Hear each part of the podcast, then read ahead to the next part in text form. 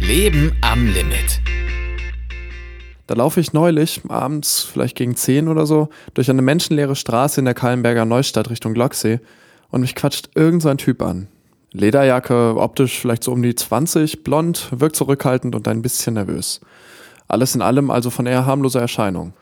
Sorry, kann ich mal kurz mit deinem Handy telefonieren? Klar, warum nicht, denke ich, und krame gedankenlos mein Handy aus der Hosentasche. Aus den Augenwinkeln fallen mir im Halbschatten noch ein paar andere Typen in Lederjacken auf, die uns scheinbar unauffällig beobachten. Scharfsinnig wie ich bin, werde ich dann doch ein bisschen skeptisch. Statt also mein Handy irgendeinem Fremden in die Hand zu drücken, frage ich ihn nur nach der Nummer, die er anrufen möchte.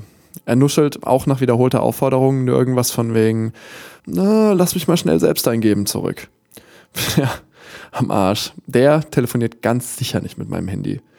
In der Zwischenzeit bemerkt er meinen unruhigen Blick zu seinen Kumpels und beschwichtigt mich, dass das doch nur ein paar seiner Homies seien. Okay, und keiner hat von denen irgendwie ein funktionierendes Handy oder so? Klar.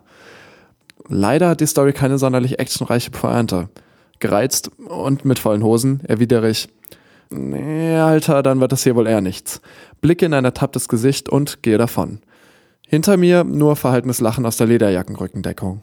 Die Pfeifen hatten nicht mal den Mut, mir mein Handy aus den zittrigen Händen zu reißen. Ein bisschen schneller als gewohnt laufe ich 300 Meter, erst dann wage ich einen Blick zurück. Keiner folgt mir. Aber trotzdem, der Typ wollte mir mein Handy abziehen. Leben am Limit, ey.